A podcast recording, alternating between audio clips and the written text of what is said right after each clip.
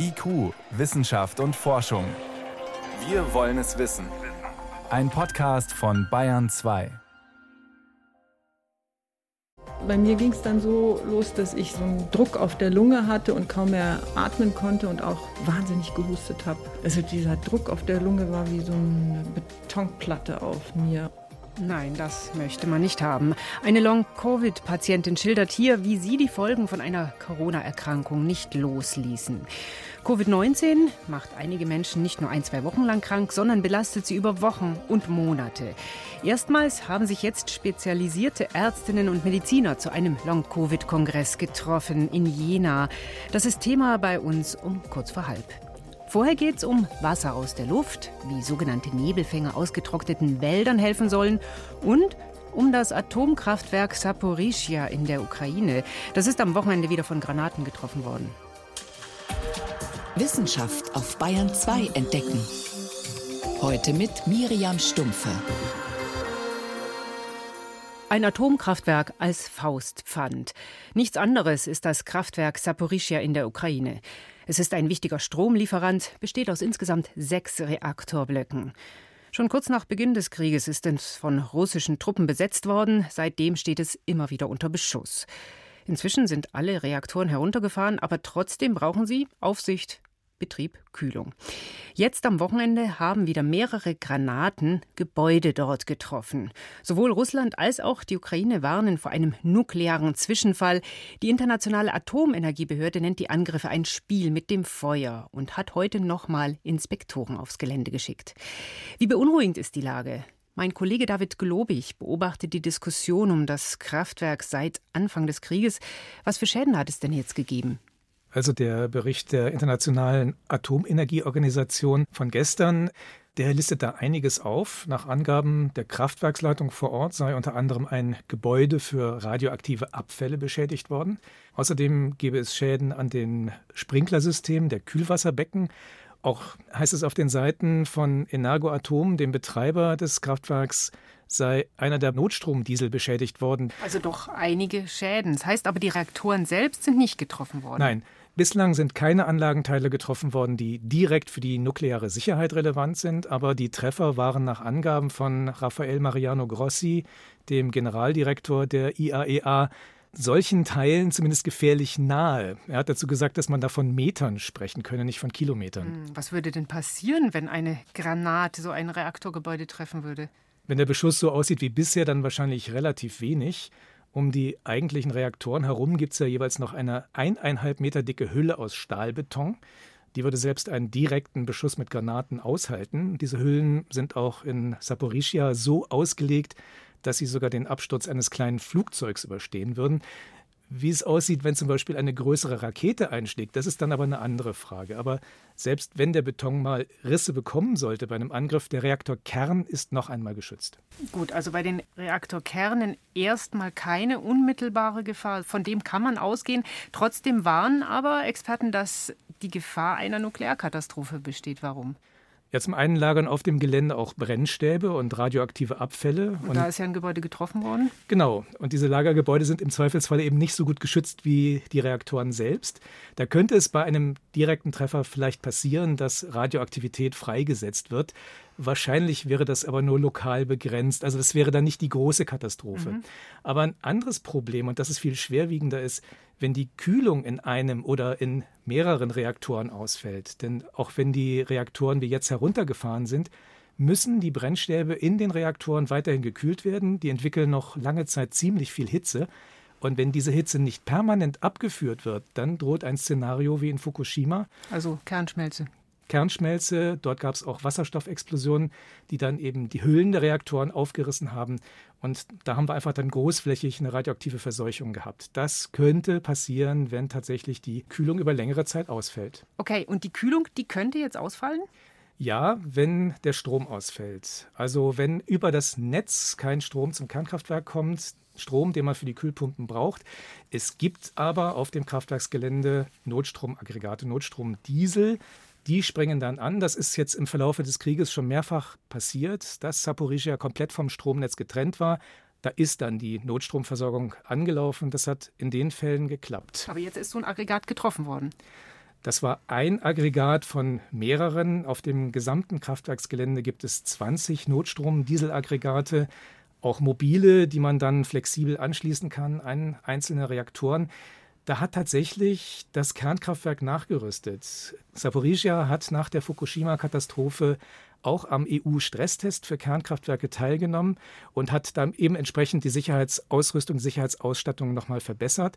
Es gibt da auch mobile Wasserpumpen, mit denen man dann im Notfall auch die Reaktoren nochmal versorgen könnte, wenn die Wasserpumpen im Reaktor selbst nicht laufen. Okay, also da sind Sie, sag mal, ganz gut aufgestellt, aber solche Aggregate brauchen ja auch Diesel, wenn sie laufen sollen, oder? Ja, die brauchen Diesel. Auf dem Kraftwerksgelände ist allerdings ein Vorrat, der für alle Dieselgeneratoren für 15 Tage reicht, nach Angaben des Betreibers. Nach 15 Tagen muss dann Nachschub da sein. Und das kann im Kriegsfall natürlich ein bisschen schwieriger werden, wenn gekämpft wird. Allerdings sollten sich die Kriegsparteien innerhalb von zwei Wochen wirklich darauf einigen können, solche Diesellieferungen zu ermöglichen. Denn das Risiko ist ja allen bewusst. Unterm Strich, wie brenzlig ist die Situation dort? Also für uns ist sie nicht besonders brenzlig, würde ich mal sagen. Aber natürlich muss man versuchen, das Risiko, dass etwas auf dem Kraftwerksgelände passiert, so gering wie möglich zu halten. Und da fordert ja auch die Internationale Atomenergieorganisation mit Nachdruck, dass dort eine Sicherheitszone um das Kernkraftwerk herum eingerichtet werden muss. Eine Sicherheitszone, in der nicht gekämpft wird, einfach um dieses Risiko, dass etwas passiert, so gering wie möglich zu halten. Selbst wenn eine Verseuchung vielleicht nur auf das Kraftwerksgelände beschränkt bliebe, das muss vermieden werden. Am Wochenende ist in der Ukraine das Atomkraftwerk Saporischia wieder beschossen worden mit Granaten. Wie heikel die Situation dort vor Ort ist, das hat hier mein Kollege David Globig geschildert. Danke. Gern geschehen. IQ, Wissenschaft und Forschung gibt es auch im Internet. Als Podcast unter bayern2.de. Wasser, das holt man normalerweise aus dem Boden, entweder an einer Quelle, wo es direkt aus dem Berg sprudelt, oder man bohrt tief hinunter bis ins Grundwasser. Wenn da nichts ist, dann kann man noch auf Regen warten und den in einer Zisterne sammeln. Aber wenn auch der nicht kommt, dann gibt es noch eine Chance, an Wasser zu kommen, wenn es das Klima erlaubt.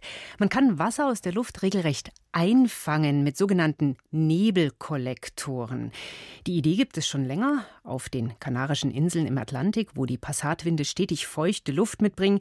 Da versuchen Ingenieurinnen und Ingenieure die Technik zu verfeinern.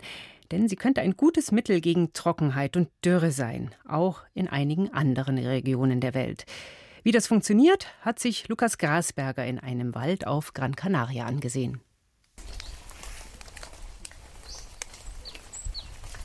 Nebelschwaden wabern über den Berg im Zentrum von Gran Canaria. Niesel geht nieder, wie so oft. Juvia horizontal, horizontalen Regen nennen die Einheimischen dieses Wetterphänomen, verursacht durch Alisios Passatwinde, die von Nordosten über die Kanarischen Inseln ziehen. Sie bringen beständig Feuchtigkeit und lassen saftiges Grün sprießen. Paco González arbeitet als Biologe für die Inselregierung von Gran Canaria. Er beschreibt, wie der Lorbeerwald auf der Insel gleichsam Wasser aus den Wolken kämmt. Das hier ist ein junger Gagelbaum. Diese Pflanze funktioniert als Feuchtigkeitsfänger. Der Wind treibt den Nebel durch die Blätter, an denen sich nach und nach kleine Wasserpartikel sammeln. Diese vermengen sich, werden immer schwerer und tropfen dann nach und nach hinunter. Der Boden kann so die Feuchtigkeit optimal aufnehmen und speichern. Doch Gagelbaum, Baumheide oder kanarische Kiefer, die gibt es hier zu wenig. Landwirtschaft hat den ursprünglichen Bewuchs zerstört. Dazu brennt die Sonne regelmäßig viele Stunden am Tag auf dem Berghang, was den Boden austrocknen und Jungpflanzen verdorren lässt. Gonzales und sein Team wollen hier ein widerstandsfähiges Ökosystem wiederherstellen – durch Wiederaufforstung mit wasserspeichernden Pflanzen.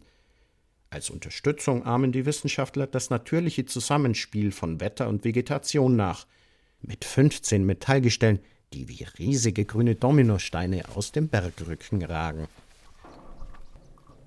Que este sistema está basado Unsere Nebelfänger imitieren das Funktionsprinzip der einheimischen Bäume und Sträucher. Das Prinzip der Kondensation. Wir haben dazu Netze mit einer feinen, kunststoffartigen Struktur über Gestelle gespannt. Daran bleibt die Feuchtigkeit, die der Nebel bringt, hängen. und wandelt sich zu Wasser, das dann in einen Auffangbehälter tropft. Über Leitungen fließt dieses Wasser bergab in große Tanks. In dem einen Jahr seit Start des Projekts haben wir so rund 53.000 Liter Wasser aufgefangen. Das ist in etwa die Menge an kostbarem Nass, die jeder Deutsche pro Jahr verbraucht. Auf Gran Canaria reicht das aufgefangene Wasser, um 3000 Bäumchen zu bewässern. Doch Nebelkollektoren könnten auch zur Wassererzeugung in anderen Regionen der Welt beitragen, weiß der Klimatologe Otto Klemm von der Uni Münster. Das heißt also, das Ganze macht nur Sinn in Regionen, wo es viel Nebel und Wind gibt, aber gleichzeitig wenig Regen gibt. Dann kann man in der richtigen Höhe dann auch diese Nebelsammelnetze aufbauen. Es sind meistens bergige Regionen und meistens bergige Regionen in der Nähe von Küsten, an denen solche Bedingungen auftreten.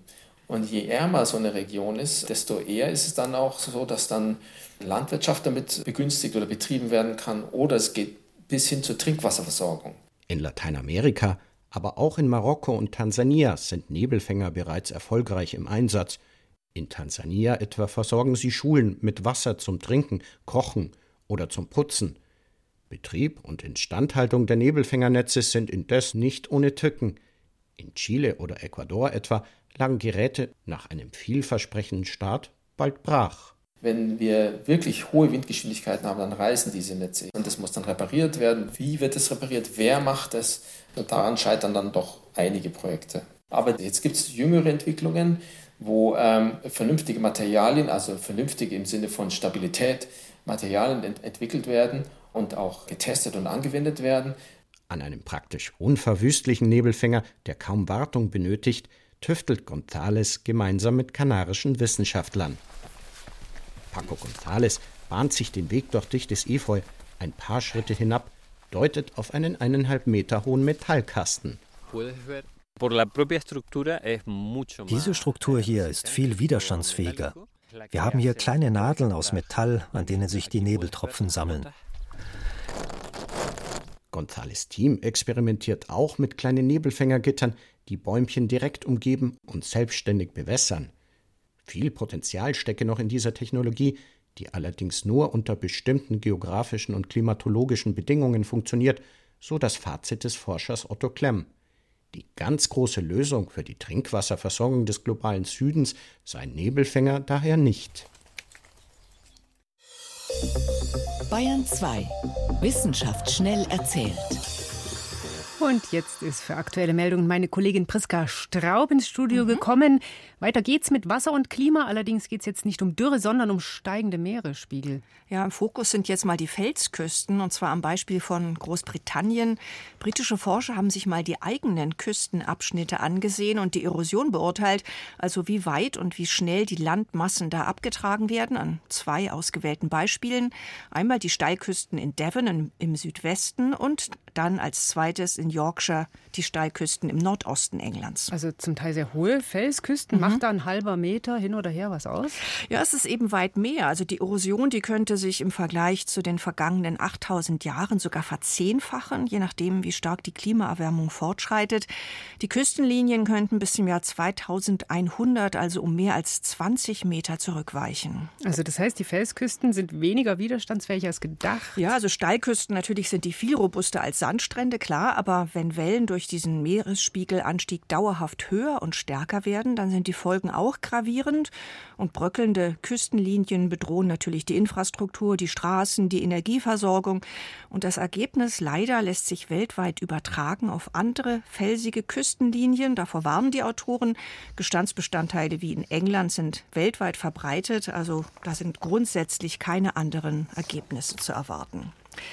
Bei der nächsten Meldung, da geht es um nachhaltiges Tierfutter für Hund und Katze und die Frage, was ist besser für die Umwelt, Trockenfutter oder Nassfutter? Aha, ein Blick in den Fressnapf. Was kam raus? Ja, also die Klimabilanz von Haustieren, die Fleisch essen, ist natürlich insgesamt ungünstig, eben weil Massentierhaltung so viele Emissionen freisetzt.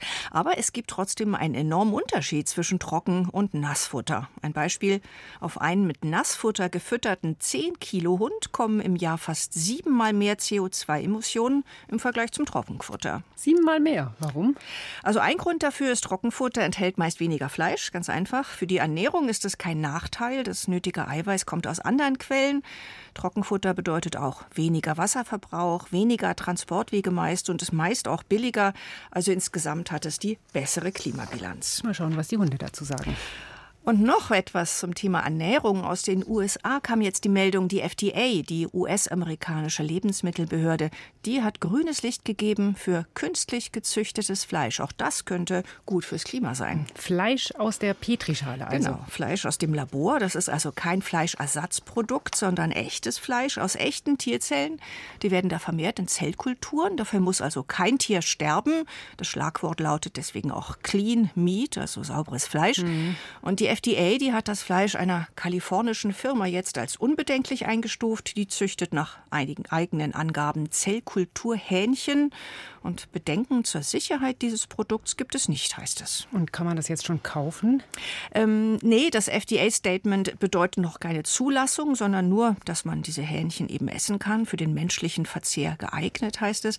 Bis das Laborfleisch im Handel ist, da muss noch das US-Landwirtschaftsministerium zustimmen. Wird aber nicht lange dauern. Da wird mit wenigen Monaten gerechnet. Und nach Singapur wären die USA dann das zweite Land, wo es Laborfleisch zu kaufen gibt. Na, dann wäre das eine neue lokale Spezialität. Laborfleisch in den USA, Trockenfutter im Hundenapf und Steilküsten, an denen das Meer nagt. Priska Straub war das mit den Kurzmeldungen.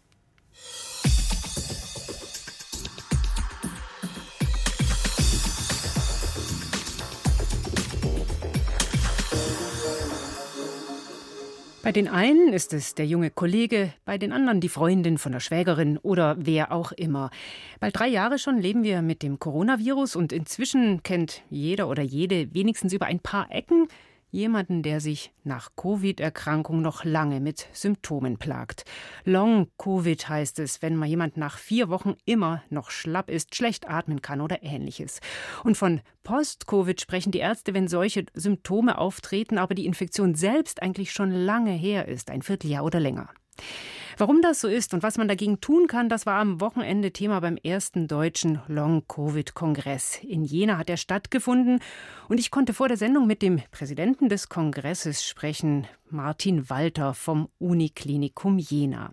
Und ich wollte von ihm wissen, wie viele trifft es denn jetzt? Hat man da schon mehr Klarheit als zu Anfang der Pandemie? Ja, da gehen die Schätzungen etwas auseinander. Wir müssen damit rechnen, dass wohl nicht zu pessimistisch 10 Prozent der akut Infizierten im Verlauf eine Long-Covid- oder Post-Covid-Symptomatik entwickeln kann. Die WHO geht sogar noch von höheren Zahlen bis zu 16 Prozent aus. Das heißt, wir haben hier in Deutschland durchaus eine Zahl von bis zu einer Million Menschen, die davon betroffen sein können.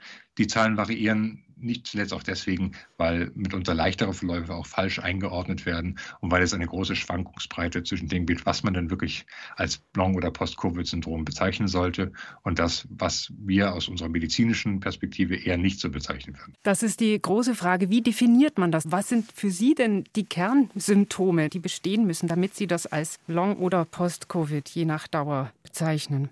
Zunächst erstmal muss man sagen, es gibt nicht das eine Symptom, es gibt auch nicht die eine charakteristische Long-Covid-Erkrankung. Das kann eher die Lunge betreffen, Kurzatmigkeit, vor allen Dingen Unterbelastung, es kann den Bewegungsapparat betreffen, es kann ganz charakteristischerweise das Denken, insbesondere die Aufmerksamkeit und die Merkfähigkeit betreffen, aber auch die Gefühlswelt, Depressionen, Kopfschmerzen. Das sind große, wir sagen Cluster, also Untergruppen. Was aber typisch ist, ist die Belastungsintoleranz. Das heißt, dass Patienten berichten, dass zwar sich belasten, belasten könnten, das auch wollten, aber immer wieder, wenn sie sich zu stark belasten, dann zu Beeinträchtigungen kommen, meistens am Folgetag. Das heißt, eine normalerweise nicht allzu große Belastung, sei sie nun emotional, körperlich oder kognitiv führt dazu, dass man am Folgetag, die Patienten sagen dann, sehr hart dafür bezahlt und dann mit Schmerzen rechnen muss, einer bleiernen Schwere, Kopfschmerzen und einer Unfähigkeit, dann etwas zu verrichten. Und da geht es nicht um die Bergtour, sondern vielleicht auch um einen ganz normalen Arbeitstag. Richtig. Das kann sogar so aussehen, dass ein Long-Covid-Patient zu Beginn des Tages noch ganz gut in den Beruf starten kann, nach zwei Stunden auf sich achten sollte und dann vielleicht auch schon mal eine Pause machen müsste. Und wenn er dort die Zeichen nicht äh, richtig deutet oder am späten Nachmittag etwas zu motiviert, zu lange Sport macht, dann kann es sein, dass er zu spät seine Belastungs- oder Überlastungsgrenze erkennt und dann auch schon am Folgetag überhaupt nicht mehr in der Lage ist, aus dem Bett aufzustehen. Sie haben vorhin gesagt, Sie schätzen, 10 Prozent aller Infizieren haben solche Symptome. Eben ist die Frage, wie grenzt man das ab? Wenn Sie jetzt noch mal unterscheiden zwischen dem Long-Covid, das einige Wochen nach der Infektion noch da ist, und Post-Covid, was wirklich schon in Richtung chronisch geht. Wie viele sind da so wirklich richtig lange betroffen, dass sie auch ja, dann arbeitsunfähig sind? Also die Long-Covid-Symptomatik endet nicht mit einigen Wochen oder Monaten, sondern es ist einfach ein Zeitraum, der akut beginnt und nicht mehr aufhört. Insofern sind auch Long-Covid Betroffene zum Teil schon jetzt ein bis zwei Jahre erkrankt mhm. und nicht selten auch schon so lange aus dem Beruf raus. Entweder weil sie nicht mehr in der Lage sind, das im Beruf zu machen, was sie normalerweise getan haben, oder eben auch solche Patienten, die es mehrfach versucht haben und immer wieder nun festgestellt haben, dass sie den Ansprüchen nicht gerecht werden können und dann letzten Endes teilweise auch komplett aus der Erwerbstätigkeit ausgeschieden sind. Wie viel hat es denn zu tun mit dem äh, chronischen Erschöpfungssyndrom, MECFS? Ja, das war auch Gegenstand des Kongresses, das ein bisschen abzugrenzen oder vielleicht auch die Gemeinsamkeiten herauszustellen. Und das sind ja dann auch wirklich die schwersten Verläufe, die nicht bei jedem zu finden sind, aber doch erschreckend häufig zu sehen sind. Und wir müssen davon ausgehen, und da deuten auch die Daten, die publiziert wurden und auf dem Kongress vorgestellt wurden, darauf hin, dass es vergleichbare oder ähnliche Mechanismen und Ursachen gibt. Das können kleine eine Verstopfung von ganz kleinen Gefäßen im Gehirn, aber oder auch im Herzen sein. Das sind Entzündungswerte, das heißt, das Immunsystem scheint verrückt zu spielen, bis hin zu verändertem Metabolismus. Dort, also Stoffwechsel. Äh, aber letzten Endes ist es mitunter so, dass wir bei vielen Patienten in einem Graubereich zwischen dem, was als Chronic Fatigue eigentlich einigermaßen gut beschrieben und verstanden wird, finden und manche Patienten, wo wir sagen, das ist vielleicht noch nicht ganz das, was als Chronic Fatigue gilt, aber was, wenn es denn insbesondere nicht früh genug erkannt wird, vielleicht auch mal in diese Richtung gehen kann. Jetzt die große Frage, was hilft? Äh, man hat ja immer wieder von verschiedenen Ansätzen gehört, Blutwäsche, Antikörpertherapie, Sauerstoff oder auch die klassische Reha. Sehen Sie da irgendwo schon, wie man solche Patienten behandeln kann? Wir sehen Licht am ehesten darin, dass wir zunehmend Klarheit über die Ursachen und Mechanismen bekommen und deswegen auch Hoffnung haben, dass solche Behandlungswege, die an konkreten wir sagen, Mechanismen im Körper ansetzen, eine grundsätzliche Chance haben. Wir haben aber auch Was wäre das? das wären zum Beispiel Ansätze, die gegen die Entzündung, gegen Antikörper ansetzen können. Dort gibt es vielversprechende Therapien. Vielversprechend heißt aber auch, das ist bislang ein Versprechen, was noch nicht durch klinische Evidenz, sprich durch Studien, die die Wirksamkeit belegen, untersetzt werden kann. Als Arzt kann man damit noch keine klare Behandlungsempfehlung aussprechen. Es ist auch nicht davon auszugehen, dass hier dann eine Erstattung zum Beispiel der Kosten durch die Kassen zu erwarten ist. Aber im Einzelfall arbeiten hier Kollegen doch sehr intensiv an klinischen Studien, die dann zum Beispiel die Entzündung betreffen, die aber zum Beispiel auch eine Therapie mit Sauerstoffdruckkammern betreffen. Dort gibt es durchaus Ansichten oder Blutwäsche hatten Sie, glaube ich, schon genannt. Das sind Verfahren, die gegeneinander bislang diskutiert werden, aber das sind bislang nur Optionen ohne eine klare Evidenz, dass eines davon besonders gut wirken könnte. Das Geld für solche Studien, ist das zu bekommen? Grundsätzlich darf man ja davon ausgehen, bei einer Erkrankung, die so viele Menschen so schwer beeinträchtigt, die insbesondere auch die Erwerbsfähigkeit der Person ernsthaft in Frage stellt, dass es dort sehr viel Geld geben müsste. Das ist aktuell noch nicht der Fall. Es fehlt das Geld bei der Erforschung der Grundlagen, es fehlt das Geld in den klinischen Studien. Aber ich denke, hier hat der Kongress etwas getan und zumindest haben sich hier sowohl Gesundheitsminister Lauterbach als auch der Ministerpräsident des Landes Thürings sehr stark dafür gemacht, dass es in Zukunft mehr Geld geben soll. Am Ende vergangene Woche haben in Jena Ärzte, Medizinerinnen, Forscher getagt beim ersten Long-Covid-Kongress in Deutschland. Das war der Kongresspräsident Professor Martin Walter vom Uniklinikum Jena. Vielen Dank. Vielen Dank.